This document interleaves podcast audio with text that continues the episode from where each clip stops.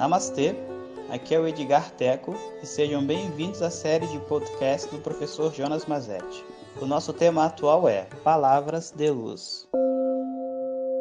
Om Om. Bom dia, pessoal.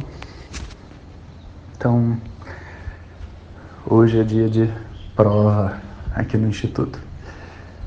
Os evocas já fizeram um grande percurso durante essa quarentena, estudaram bastante sânscrito, mantras, Vedanta, e eu já estou aplicando uma prova. E é muito interessante, né, essa, essa coisa da prova e do teste, né? Às vezes a gente acha que faz parte de uma metodologia carrasca, inútil, né? mas a verdade é que as provas e testes sempre existiram. E elas existem tanto no sânscrito quanto na vida também. Então, quando a gente está estudando, preencher etapas significa passar por momentos e pontos de inflexão, onde você demonstra para você mesmo que aquilo que você está se propondo a fazer, você é capaz de fazer. Isso é uma prova. A prova não pode ser determinada por mim mesmo, né? A prova sempre vem de fora. É um professor, um, alguém que está orientando você, que propõe a você um determinado exercício, que às vezes é difícil, às vezes é fácil, comparado com aquilo que a gente tem dentro de nós. Né? Mas a proposta do professor, ao estabelecer uma prova, é que você prove para você mesmo que você sabe aquilo que você se propôs a estudar. E é claro, né, quando a gente tem uma prova, a gente tem aquele estímulo, sabe, de arregaçar as mangas e fazer tudo ficar brilhando, porque você vai precisar daquele conhecimento ali naquele exercício. Né? Então, assim, as provas elas são, vamos dizer assim, verdadeiras bênçãos no processo de estudo. Né? Aqui no Instituto, os mantras, todos que a gente ensina, as pessoas geralmente aprendem em aulas particulares, né, os alunos regulares. Todo mundo, depois que termina uma etapa, tem uma prova. Termina uma etapa, tem uma prova. É assim que a gente consegue garantir que as pessoas sabem, sabem o que estão cantando, né? E no sânscrito também, né? Cada etapa a gente faz uma prova. Uma prova que é a mesma, tipo vestibular, sabe? Tem simulado, tem tudo, para a pessoa poder é, ter a experiência de ser testado naquilo. Quando a gente está falando de um conhecimento espiritual, a prova vem na vida, sabe? Às vezes a gente fica falando muito sobre desapego, muito sobre como que a gente encontra o nosso equilíbrio, sabe?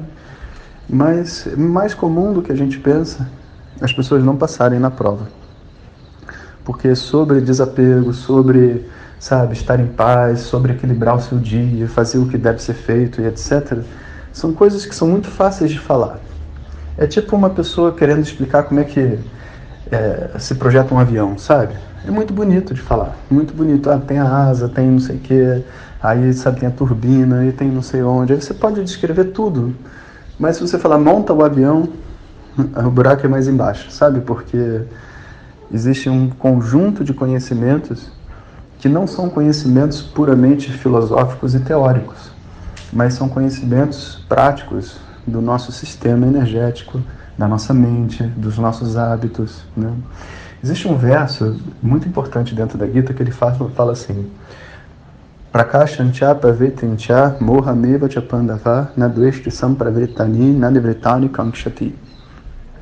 Quando Arjuna pergunta como que é a mente de uma pessoa que dominou as gunas, né? dominou o equilíbrio do seu sistema e ele diz, né, Shri Krishna fala, que em alguns momentos nós estamos brilhantes, sabe, com a mente clara, com energia, prontos para viver. Em alguns momentos a gente está agitado, rádias, sabe, cheio de coisa para fazer, cheio de pressão na mente, ansioso, não dá para meditar, a gente precisa fazer alguma coisa. E em outros momentos a gente está tamas, pesado, sem vontade de fazer nada, sem conseguir realmente assim é, encontrar recursos internos, sabe, para fazer qualquer coisa na vida.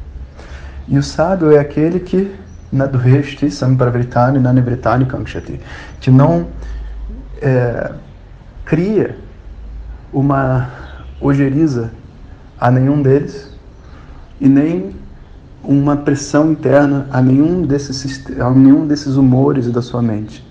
Ou seja, ele consegue entender a dança, o fluxo desses humores dentro de nós mesmos. Porque a gente não fica sátrico, né? com a mente clara, limpa o tempo inteiro. E quando a gente fica com ela assim, tem algo a fazer com ela. Ela serve para um propósito. Depois ela entra em rádias. Você não pode não entrar em rádias.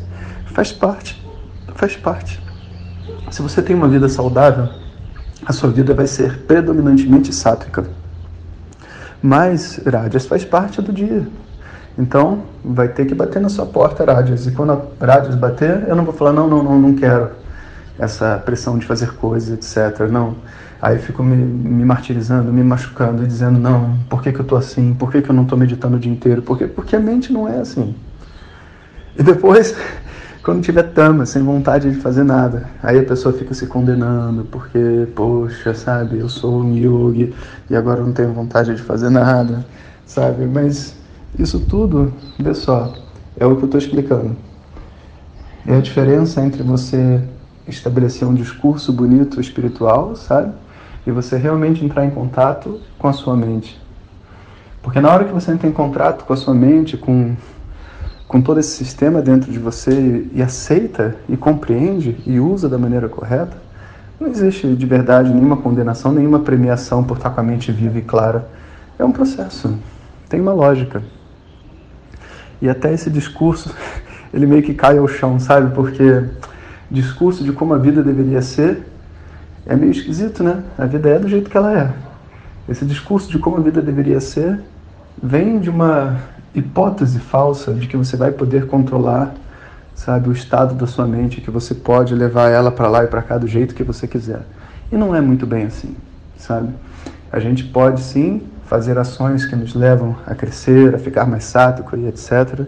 Mas ainda existem os nossos karmas, existem a situação da sociedade, como a gente está vivendo agora na pandemia, todo mundo mais lento, sabe?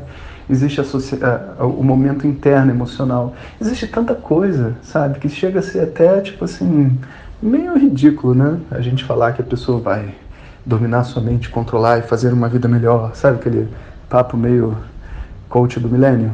Então, assim, esse é um momento, né, onde a gente precisa de prova então Ishvara coloca as provas para a gente e a gente descobre na nossa própria vida que o discurso que a gente faz muitas vezes, num, em inglês a gente diz does not hold water, não, não é realmente eficaz, não é realmente verdadeiro.